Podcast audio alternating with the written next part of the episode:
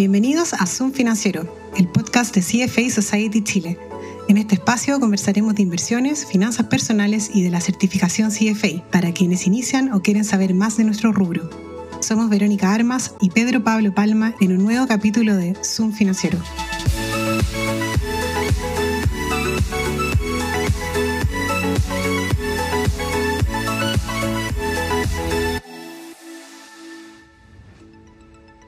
Hola a todos, bienvenidos a un nuevo capítulo de Zoom Financiero. En el capítulo de hoy tenemos dos grandes invitados y muy en relación a un tema que ha estado en boga en varios capítulos. Como lo vimos en el capítulo 32, 35, 36, donde hicimos este Visión 2024 con Alejandro Guimpo, Nathan Pincheira y Axel Kirstensen, si hay algo en que todos coincidieron es que eh, los temas geopolíticos y el riesgo geopolítico es algo que va a estar marcando este 2024.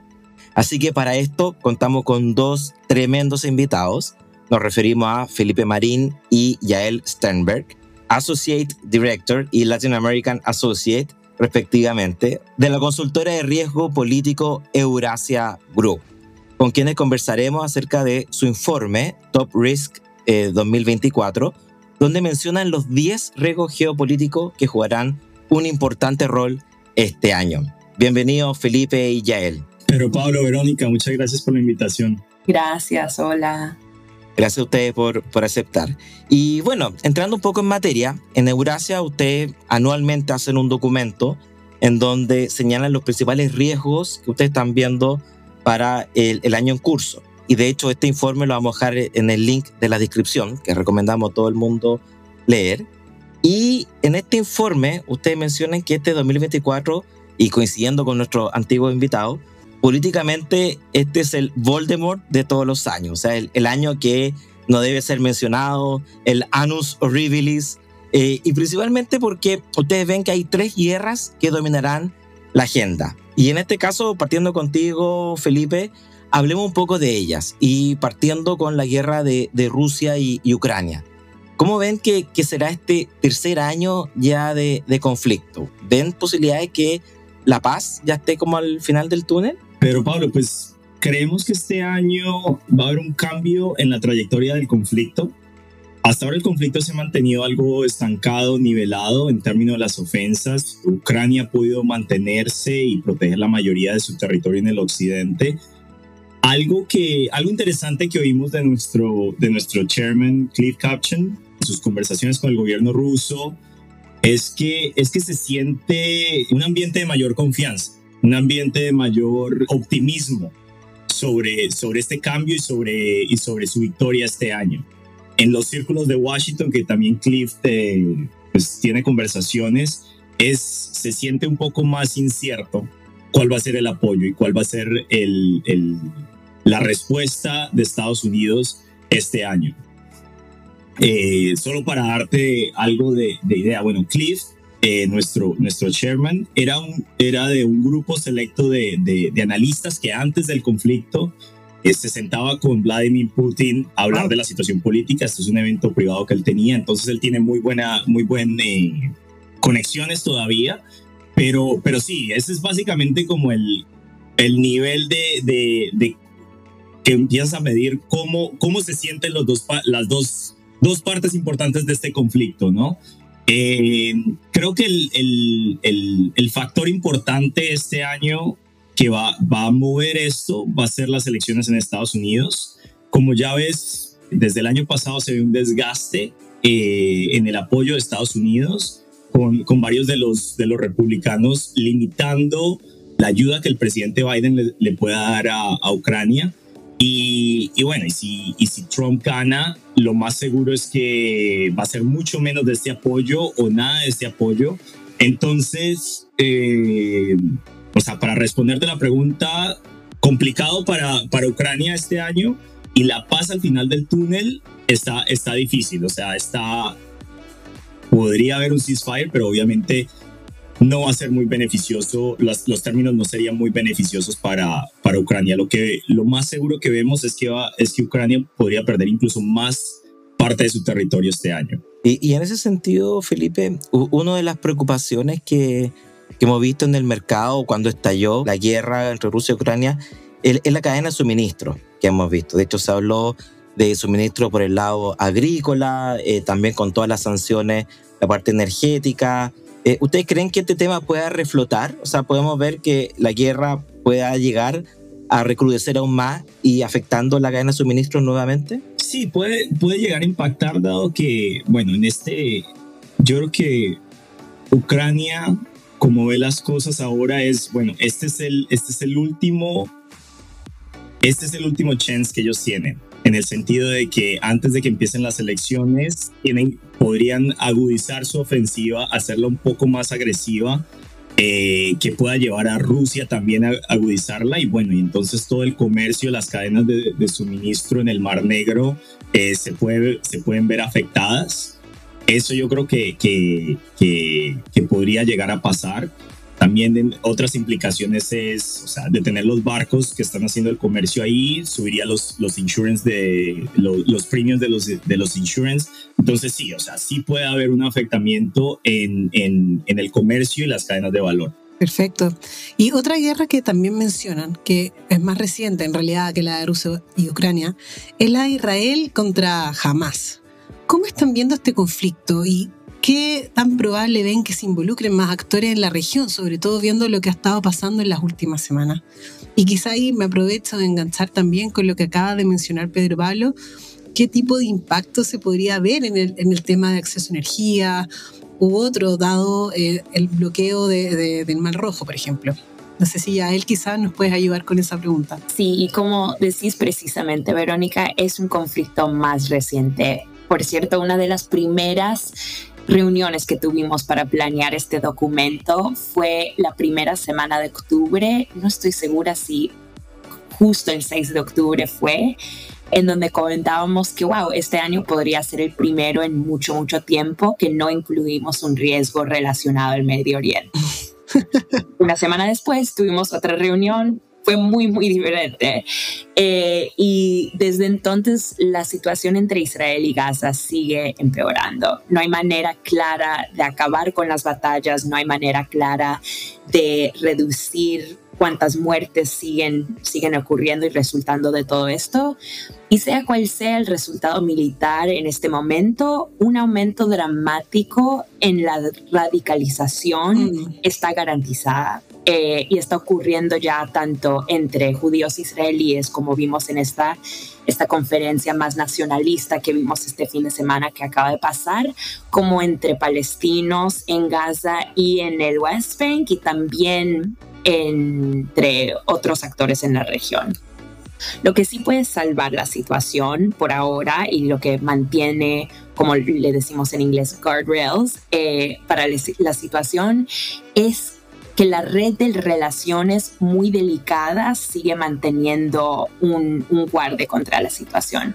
Israel y los Estados Unidos de un lado, Irán y sus aliados y organizaciones por el otro, y los estados del Golfo en el medio, que hasta ahora han medio que contenido la guerra en Gaza apenas seguimos pensando con los otros actores que se puedan involucrar que ningún país realmente quiere una escalada, pero acabamos de actualizar nuestros escenarios para reflejar eh, los eventos recientes de este fin de semana. El ataque de la milicia cerca, cerca, de la frontera entre Jordania y Siria. Este último fin de semana mató a tres americanos e hirió a muchos otros eso aumenta el riesgo en nuestro view que un conflicto regional a gran escala podría surgir. Nuestro escenario vaso sigue siendo un conflicto regional a pequeña escala, pero esa posibilidad de desescalada ahora ha disminuido. Y eso también es porque la postura de seguridad de Israel después del 7 de octubre está definida ahora por un compromiso para restaurar esa disuasión regional, la cual puede resultar en más ataques contra Hezbollah, que resultaría en una escalada también. Y como a los efectos económicos, como nos enfocamos en, en, Eurasia, estos caminos de escalada presentan riesgos para la economía global. Los ataques continuos de los UTIs en el Mar Rojo, por ejemplo, mantendrán elevadas las tasas de seguros, de carga y las cadenas, eh, problemas en, en las cadenas de suministro globales. Además, cuanto más cerca esté el conflicto de Irán, más probable es que se produzcan interrupciones de los flujos de petróleo, tanto como en el Mar Rojo como en el Golfo Pérsico, y eso elevaría los precios del crudo. Y más socialmente y geopolíticamente, el conflicto también ampliará las divisiones globales ya existentes y perturbará la política global el sentimiento anti-israelí es ahora más alto en todo el mundo. Los Estados Unidos está actualmente tan aislado globalmente en su apoyo a Israel como estaba Rusia por su invasión a Ucrania y ni qué decir de, la cantidad de muertes, destrucción y, hambre en Gaza. Claro que sí.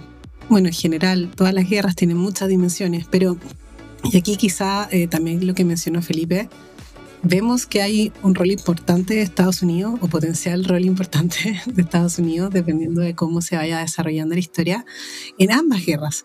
Y justamente en un año eleccionario. Y adicionalmente, ustedes lo llaman uno de los riesgos de este año, la guerra que tiene Estados Unidos consigo mismo, el America versus America. Entonces, quizá adentrarnos un poco en este país que al final del día, la verdad que mueve el compás del mundo, y considerando la elección y que Biden y Trump ya han sido presidentes, ¿qué, ¿qué, es lo que más les preocupa de esta elección y, y, de cómo esto conversa con el ambiente global que estamos viviendo hoy? Sí, claro, Verónica. Bueno, como, como ya él mencionaba, cuando, cuando empezamos el proceso de hacer este, este reporte, son son meses de discusiones que empezamos, no sé, seis, siete meses antes a, a empezar a, a, juntar a toda la plataforma de UH para tener esta, esta conversación de cuál, cuáles son los principales riesgos. Y lo que buscamos eh, en estos riesgos es, bueno, la, la, la, probabilidad que van a pasar, qué tal inminencia y qué, y qué tanto impacto van a tener eh, a nivel global, especialmente para el sector privado, que son nuestros clientes.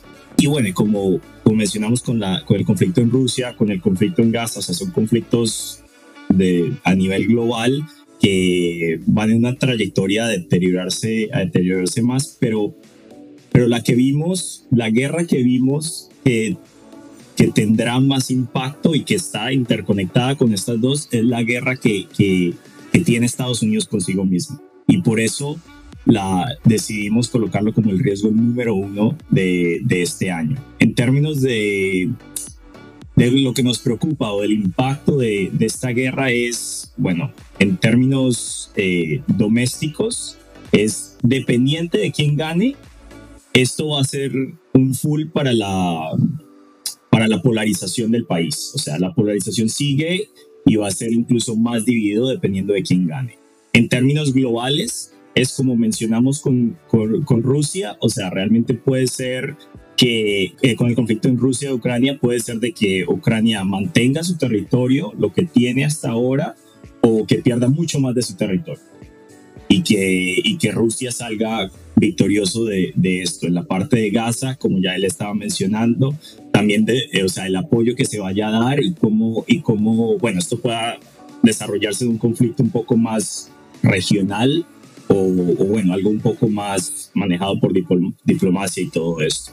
Entonces, algo, algo interesante, no sé, que, que, nos ayuda a medir cómo Estados Unidos se ha convertido en una de las, de las democracias más disfuncionales en los países desarrollados es Eurasia. Eurasia Group empezó con, con, con el área de Eurasia, ¿no? O sea, la parte de Ucrania, los ex, los, los países de la ex Unión Soviética. Después subimos a a los países emergentes, que era lo que les interesaba a los, a los inversionistas y a las compañías. Pero ahora nuestro equipo de Estados Unidos o nuestro análisis de Estados Unidos es el que nos ha, nos ha dado tanta demanda últimamente porque pues la gente no, no, quiere entender qué es lo que pasa en Estados Unidos. Es tan complejo y a veces se vuelve tan técnico que, es súper interesante. O sea, el equipo de Estados Unidos está creciendo cada año por montones y, la demanda ha estado creciendo. Yo creo que esto es un indicador fuerte de, de cómo hay un interés de entender los Estados Unidos, cómo se ha vuelto tan complicado y cómo, y cómo se ha vuelto tan disfuncional, ¿no? Y, y quizá una, una de las razones o que hemos visto ahora que ha generado harto ruido es el efecto Trump. Y, y en ese sentido, eh, y siguiendo un poco con la pregunta, o sea, de, en caso de, de, ganar Trump, ¿qué cosa distinta podríamos ver en un eventual gobierno? O sea, en, términos prácticos, ya sobrevivimos un gobierno. Que, eh, para que sea el riesgo número uno, ¿qué peor o qué cosa podría pasar con Trump? No sé, reactivarse la tensión con China en un contexto de crecimiento muy distinto al que el primer gobierno de, de Trump, o el efecto de estas guerras. ¿Qué cosas ven ustedes que Trump puede ser distinto versus su primer gobierno? Bueno, como dijo Felipe, va a ser por Trump una elección muy, muy caótica. Podemos hablar un poquito más después sobre la democracia y cómo esto va a afectar a estos conflictos, pero específicamente en China, y esto es algo que resaltamos en el reporte, nosotros pensamos y siguiendo, seguimos pensando que las relaciones entre los Estados Unidos y China, las dos economías más grandes del mundo, no creemos que están buscando motivos para iniciar otro conflicto, especialmente ahora. Y eso es a pesar de la falta de confianza entre ellos, los sistemas económicos y políticos mutuamente no alineados y a pesar de la manera que habla Trump y ha hablado sobre China eh, durante su primera presidencia.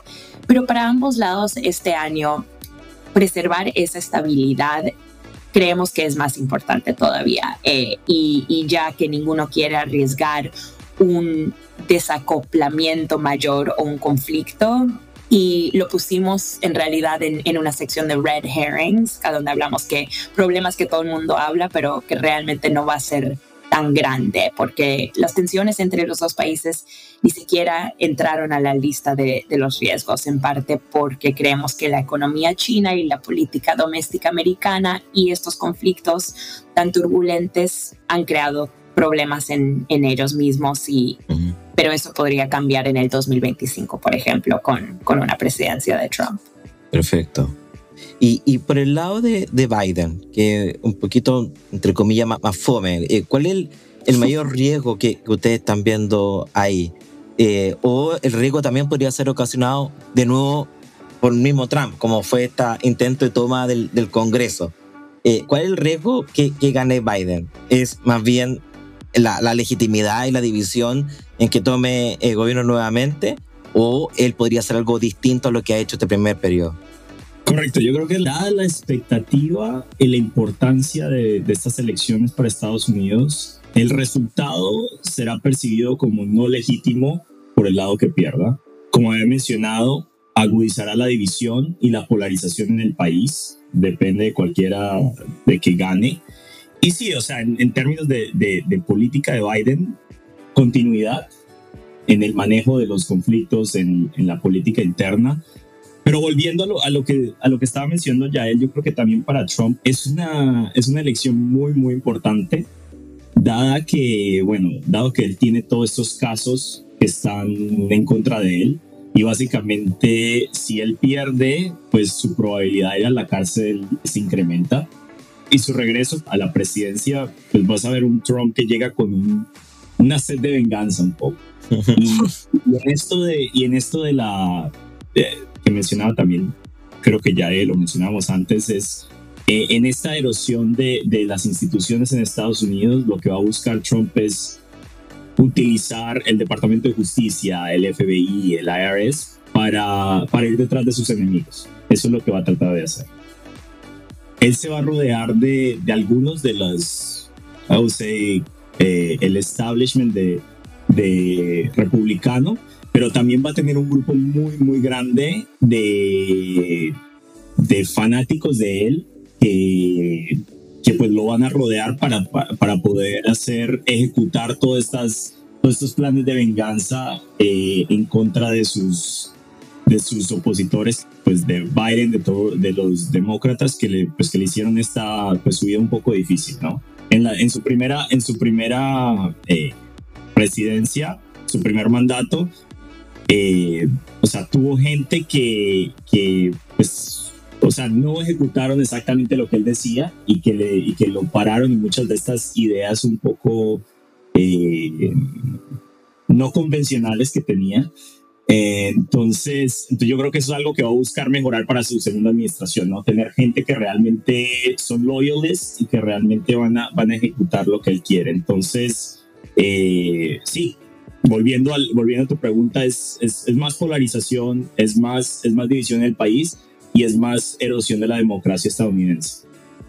Y en ese sentido, ¿ustedes creen que estos son impactos más bien de temporales, de corto plazo, o que pueden permear en el largo plazo hacia adelante en el mundo? O sea, nosotros creemos que definitivamente de largo plazo, o sea, como, como veníamos discutiendo van a ser periodos que van a definir cómo la guerra, el conflicto en Ucrania se va a mover, cómo el, el, conflicto en Gaza se van a mover, cómo Estados Unidos va a estar en el va a estar participando en el, en el, panorama geopolítico global, cómo va a ser percibido. Eh, yo creo que sí, sí van a, a tener un impacto de largo plazo. Buenísimo. Oye, Felipe, y algo que comentábamos con Axel Christensen en el episodio 36, este es el año donde más personas van a ir a votar a las urnas. Fuera de la elección de Estados Unidos, que está claro que es el riesgo número uno y el que vamos a estar todos monitoreando muy de cerca en noviembre, fuera de eso, las otras elecciones que hay para este año, ¿cuáles ustedes están viendo más de cerca o que pueden generar mayor ruido en este, en este periodo? Eh, sí, hay varias, varias elecciones importantes, o sea, entre ellas, eh, pues a nivel global tenemos las elecciones del Parlamento Europeo, eh, tenemos las de, las de Indonesia, las de India, eh, ya pasándonos a la región, México y otros cuantos países de la región. Pero algo que, algo que vemos con, todo, con todas estas elecciones es que la mayoría están, las vemos hacia, moviéndose hacia, hacia algo de continuidad. O sea, por ejemplo, si, si empiezo por la última, o sea, con México, vemos, vemos algo de continuidad con, con la candidata de, del presidente AMLO, Claudia Sheinbaum, o sea, lo más seguro es que es que gane y la idea es que va, va a seguir su, su, proyecto de la cuarta transformación con algunos cambios, obviamente en, en la parte eh, de, de, transición energética, que de pronto es algo que, que, ella, que ella está mucho más abierta.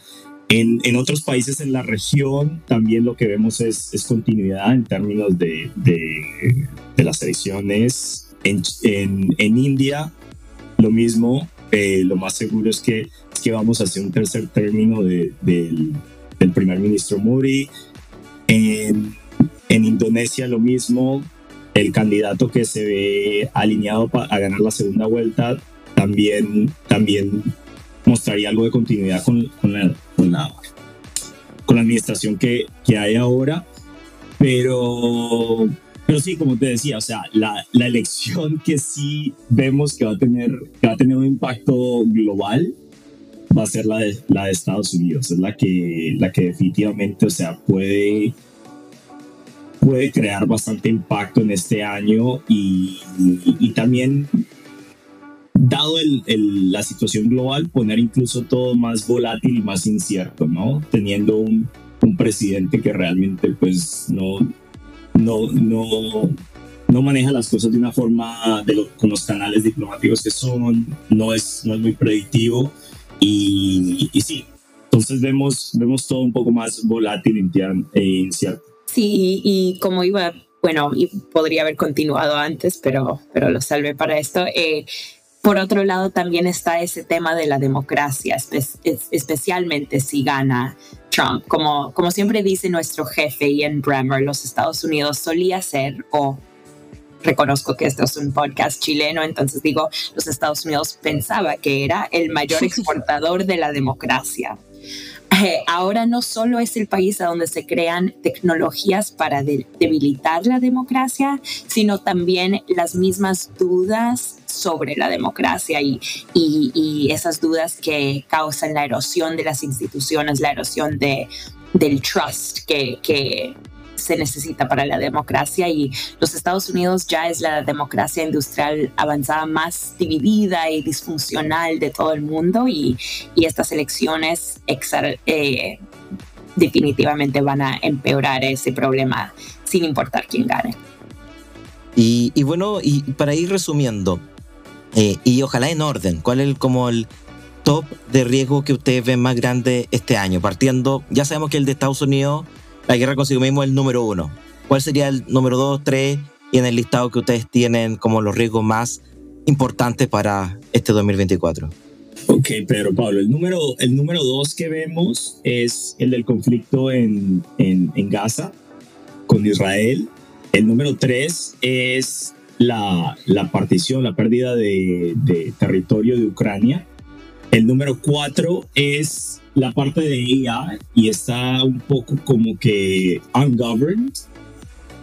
La número cinco son los Axis of Roche, es básicamente todos estos países en donde países como eh, Corea del Norte, como China, como eh, Rusia, y bueno, lo vuelvo y lo conecto un poco al, al, riesgo número uno, pero con un presidente como, como Donald Trump y la, la relación entre este, entre este Axis y, y él, pues va a ser un poco más volátil, incierta, ¿no? Y, y peligrosa también. De ahí el número seis es la falta de recuperación económica en China y cómo esto puede desestabilizar un poco la, la situación doméstica en China.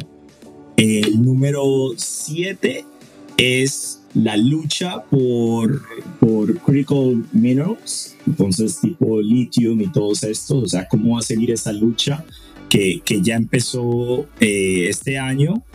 Eh, en la, el número 8 es el de No Room for Error es básicamente, o sea, cómo la, la, los cambios en la economía global o los cambios en la economía doméstica en Estados Unidos, o sea, pueden crear eh, una desaceleración y, y, esto puede impactar, o sea, los mercados, puede impactar la, la economía global. El número nueve es el niño y toda la parte de cambio climático, cómo todo esto puede impactar los diferentes, los diferentes países en desarrollo, cómo puede impactar al sector privado. El número 10 es la parte de risky business y es básicamente cómo las compañías están atrapadas entre estas culture wars en donde tienen que tomar, no sé, un, una posición en todas, por ejemplo, en todos estos conflictos que ya, que ya mencionamos. Eh, en los Estados Unidos con la división, o sea, con la mayor división y polarización, entonces, ¿cómo las compañías van a tener que operar en estados republicanos? ¿Cómo van a tener que, que operar en estados demócratas? Eh, y si no sé ya él, si, si quieras agregar algo ahí. Bueno, para Chile los más importantes van a ser el niño, litio y creo que también ese ese non-recovery en China. Claro, está bien, está bien relacionada nuestra economía con, con China. Bueno, y en realidad, y ya para ir terminando, quizás saliéndonos un poco del informe, te quería aprovechar de preguntar a ti ya cómo estás viendo la política en Chile y tal vez en Latinoamérica para este año? Bueno, empezando con, con Chile, diría que primero que nada, como saben mejor ustedes, el 2024 será el primer año desde el 2019, en muchísimos años, que no se habla de una nueva constitución. Nuestros clientes no nos van a estar preguntando sobre una nueva constitución. Yo no tengo que desperdiciar eh, horas leyendo tantos artículos que nunca eh, van a surgir a la realidad. Pero eso también quiere decir que el enfoque realmente estará plenamente en el presidente, en Boric, y en la siguiente elección presidencial. Y seguimos pensando que el progreso de Boric sin todo, esto, todo este caos político sea, será limitado igual. Los resultados del plebiscito de diciembre no fueron una victoria para la administración realmente. Eh, la aprobación sigue baja de, de Boric y es improbable que mejore durante un periodo incierto de seguridad y mientras que la actividad económica sigue lenta. Y es es probable, creemos nosotros, que la administración solo pueda lograr una versión muy diluida de su pacto fiscal, sus otras reformas, pensiones, eh, esos planes. Y esa oportunidad para las reformas se cerrará tras las elecciones locales de octubre de este año, especialmente si la coalición gobernante no cumple con las expectativas eh, para ella. Y a pesar de esa derrota de la nueva constitución más conservadora en la votación de, de este diciembre pasado, creemos que los partidos de oposición siguen teniendo una buena posición de cara a las próximas elecciones. Y eso es parecido al panorama que vemos para toda la región. El descontento ha sido uno de los impulsadores de sentimientos y resultados electorales más importantes. Y esos sentimientos vienen de cosas como la inflación elevada, la deficiente provisión de servicios públicos, la desigualdad, la corrupción, problemas que los presidentes no han logrado resolver en casi ningún, ningún país. Eh, y eso significa que, la mayoría de los presidentes seguirán teniendo índices de aprobación bajos y no podrán lograr mucho, igual, igual como Boric es un modelo parecido.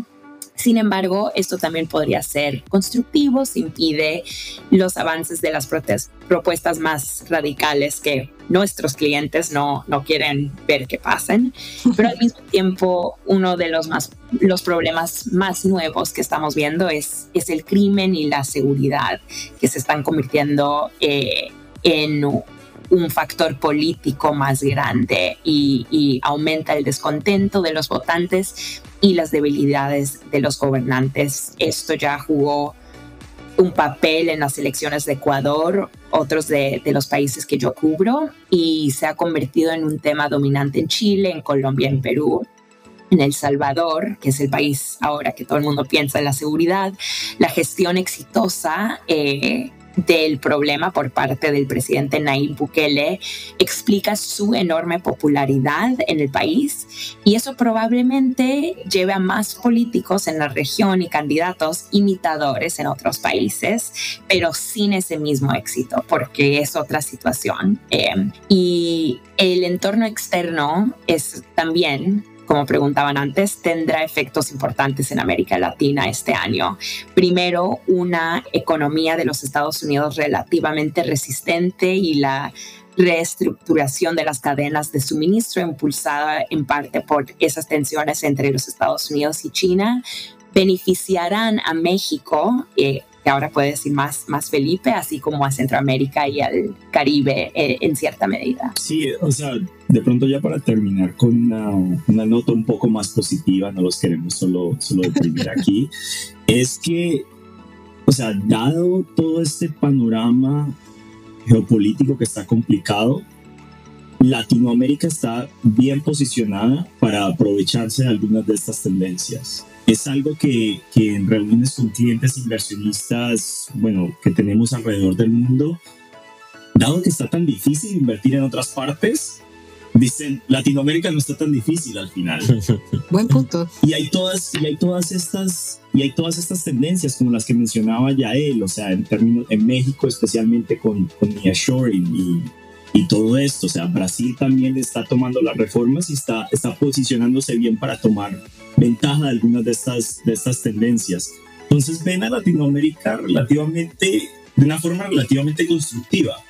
O sea, obviamente para nosotros, yo siendo latinoamericano y colombiano, obviamente, o sea, tendemos a ser más pesimistas, pero lo, lo comparto desde una perspectiva de los de afuera, ¿no? Es como Latinoamérica en, en un panorama que está complicado, que está mal, como Latinoamérica no está tan mal. Exacto. A veces nos aburrimos nosotros los analistas de Latinoamérica porque no estamos suficientemente involucrados, eh, entre comillas, en los conflictos internacionales, pero en realidad eso es, eso es algo bueno en este momento. Claro que sí.